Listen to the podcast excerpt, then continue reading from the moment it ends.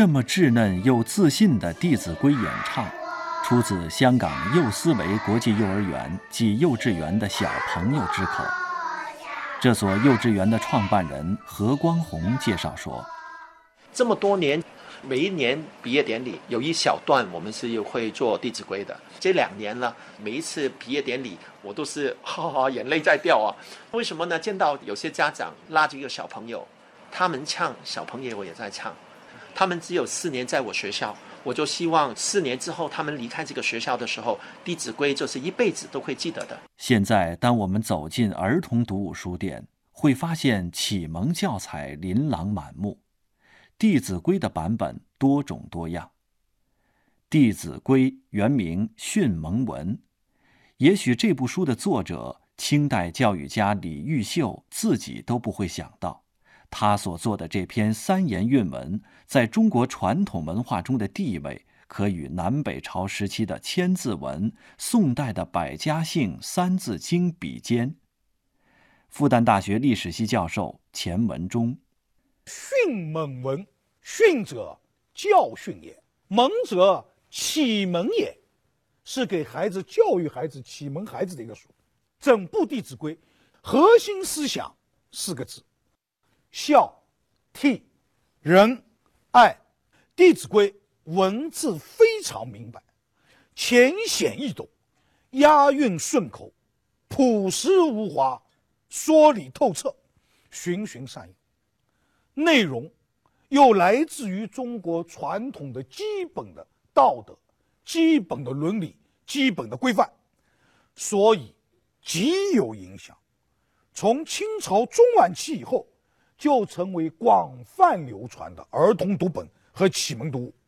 这样的一部书，正是我们今天迫切需要的，可以用来教育孩子，形成良好的行为规范，懂规矩，守规矩，这样一部非常好的传统教材。作为世界文明古国之一的中国，中华文化。从孕育到雄强壮大，有一个漫长而曲折的历程。从世界文明来看，中国文化保持了特有的延续性，自殷商以来代代相传，从未中断。明清两代的文化是前期中华文化绵延两千年来发展的必然结果，又是中国近现代文化的前奏。在中国文化史上，是一个很有建树的习常新变的大时代。香港大学中国历史讲座教授兼中文系主任赵令阳：明朝十四世纪到十五世纪这一段，基本上还是根据过往传统来进行有关思想发展。到十五世纪一六零零这一段，最大的改变。教会里边有很多创新。十九世纪，德国哲学家黑格尔在比较了各个文明古国之后，感慨地说：“只有黄河、长江流过的那个中华帝国，是世界上唯一持久的国家。作为观念形态的思想文化，与整个社会的进程密不可分。”也与不同文化的交流互鉴息息相关。先秦时代百家争鸣，高扬起民本思潮的大旗；往后经历了儒学独尊的两汉，道家复兴的魏晋，佛学极盛的隋唐。明清的思想文化，一方面是程朱理学和陆王心学相继占据了统治地位，另一方面。又出现了带有早期启蒙性质的思潮。程朱理学既是儒学和佛教文化相结合的产物，又是佛学和易经、老子、庄子思想相结合的复合体。而正是这种中国传统儒学与外来佛学相磨相当、糅合而成的理学。成为当时钦定的官方哲学，在宋、元、明清几代，统治精神领域将近千年之久。虽然自两汉以至明清，儒学被奉为正宗，但是儒学内部却派系丛生，与正统相左的所谓异端思潮不时崭露头角，显露出它的光辉。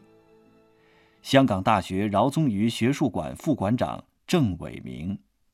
程朱理学发展到了明代，明代有个人很重要，就王阳明。他的那个心学呢，实际上是对理学的一种微调、一种修订。可是更值得讲的，那就是给中下天赋的人呢，就是根据这个，最终就可以也不犯错误，做到圣人想做的事情。他强调的，就是你自己的体悟，所有的东西都是你自我内心跟自然之间的一种结合。你能做到了，那你最后就是成功了。豪雄浪漫的王阳明龙场悟道，开辟了肯定人的欲望的新学时代，与理学家程颢、程颐的“饿死事小，失节事大”的伦理教条，以及与朱熹所倡导的“存天理，灭人欲”，形成了鲜明的对抗。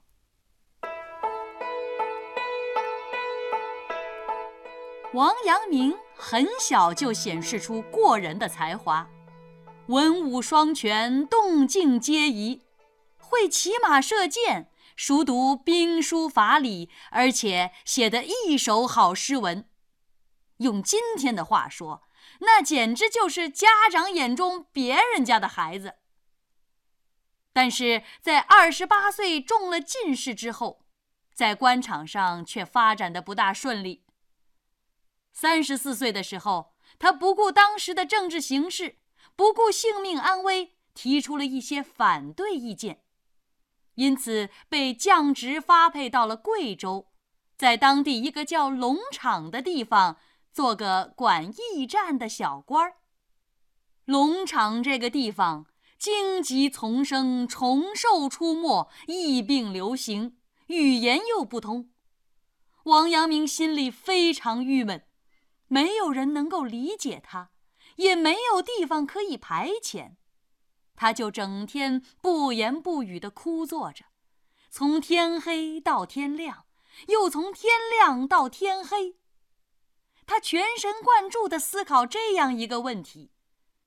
作为一个圣明的人，在这种环境下该如何去面对？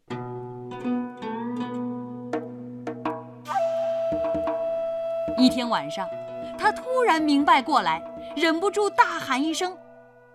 根本不对，原来是这样啊！”身边的人都被他这一喊给吓到了，不知道发生了什么。原来呀，就在那一刻，王阳明悟到，圣人之道，其实就在自己内心，向外面的事物去求理是不对的。从此，王阳明提出了“心即是理，心外无理”的思想，建立了与程朱学说完全不同的哲学。后人把他开悟的事情称为“龙场悟道”。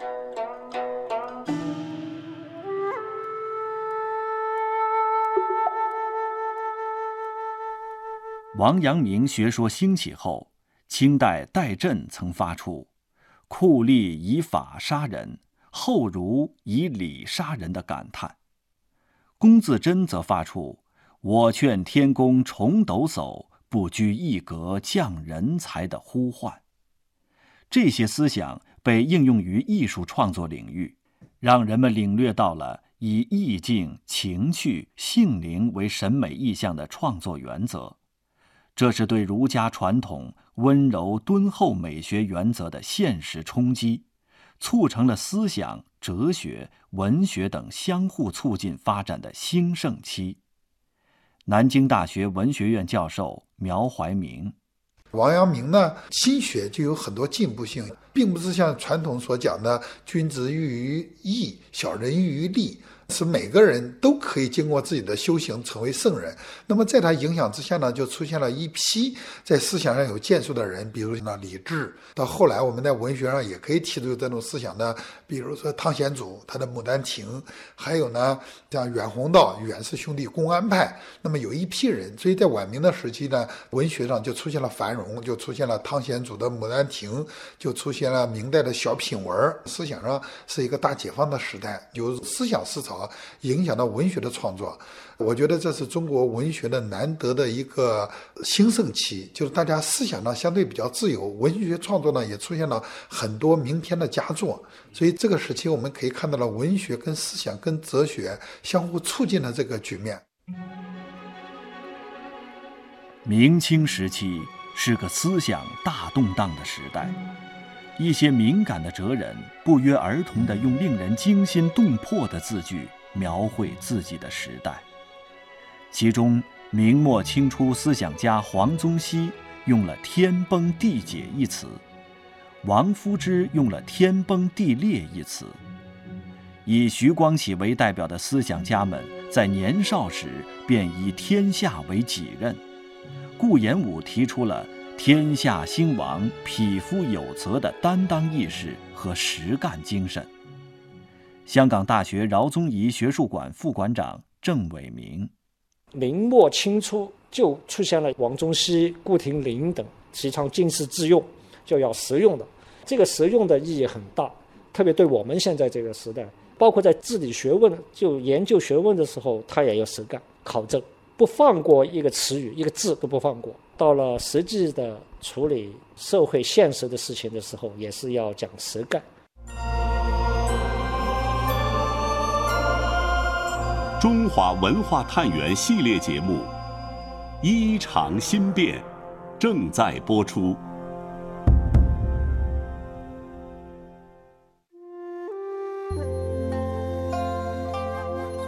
忠厚传家远。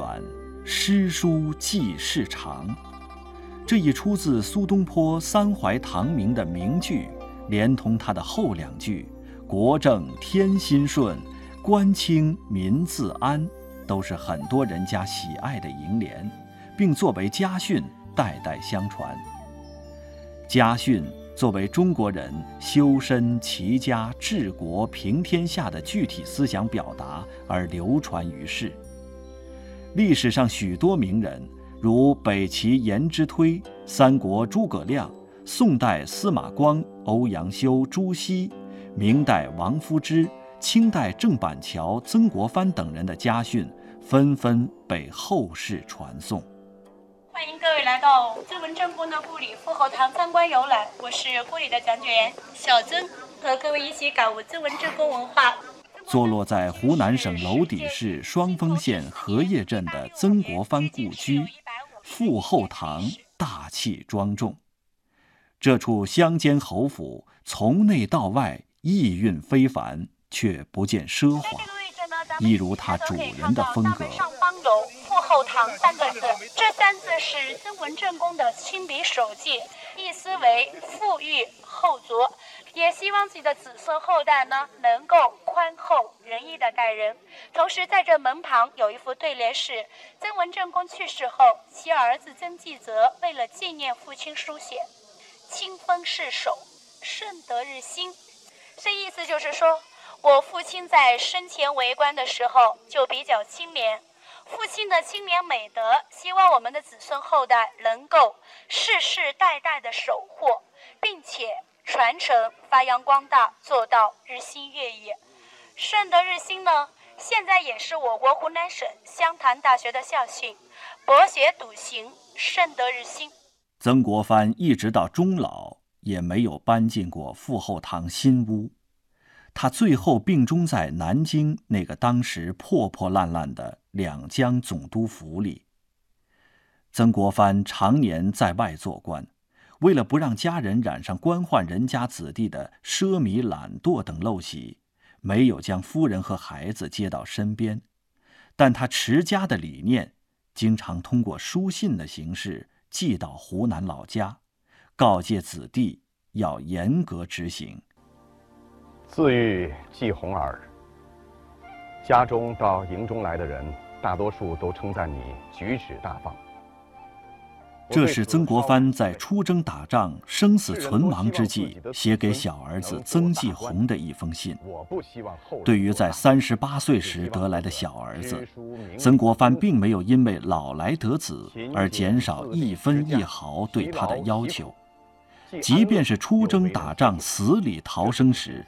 依然不忘用书信提点警醒这位最宠爱的小儿子。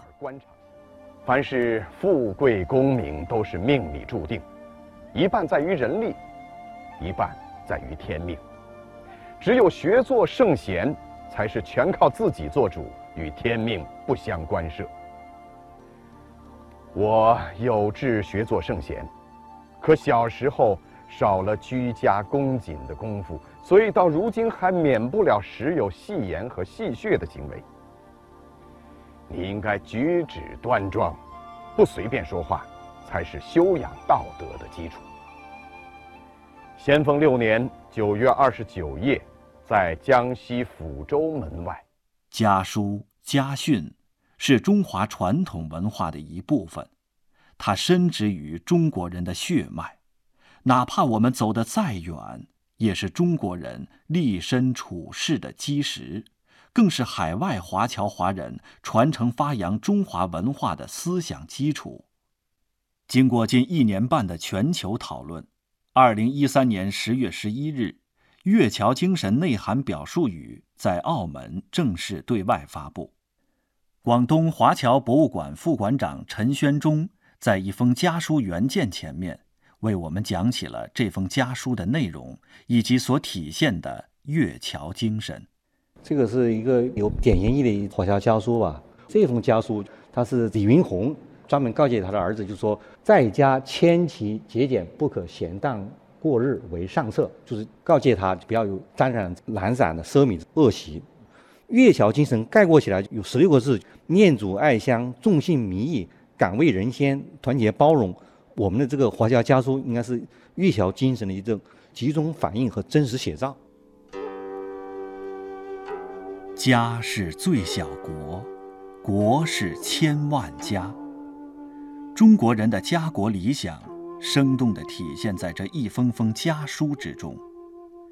中华民族家国天下的精神，既是一种豪情，也是一种责任和担当，是中华优秀传统文化的基因。它使我们看到中华文化的内涵，在每一次变革中都在不断升华，成为鼓舞人们自觉维护正义、忠于国家民族的内在动力，并凝结成中华民族历史上成千上万杰出人物的共同品格。忧国忧民的诗人屈原、杜甫、范仲淹，忠勇报国的岳飞、文天祥、史可法。饮血吞毡、大义凛然的苏武，高勇粉身碎骨全不怕，只留清白在人间的于谦。二零一八年三月二十日，国家主席习近平在十三届全国人大一次会议闭幕会上的讲话中，对中华文化的发展历程进行了精炼概括。习主席说。中国人民是具有伟大创造精神的人民，在几千年历史长河中，我国产生了老子、庄子、孔子、孟子、墨子、孙子、韩非子等闻名于世的伟大思想巨匠，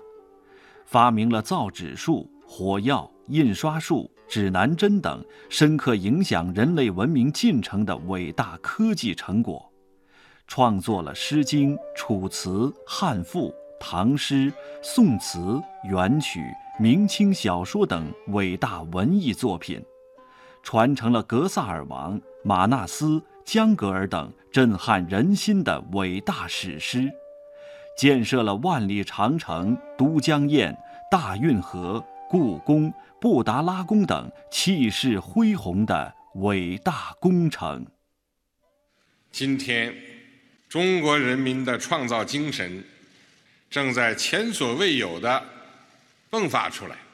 推动我国日新月异向前发展，大踏步走在世界前列。我相信，只要十三亿多中国人民始终发扬这种伟大创造精神，我们就一定能够创造出一个又一个人间奇迹。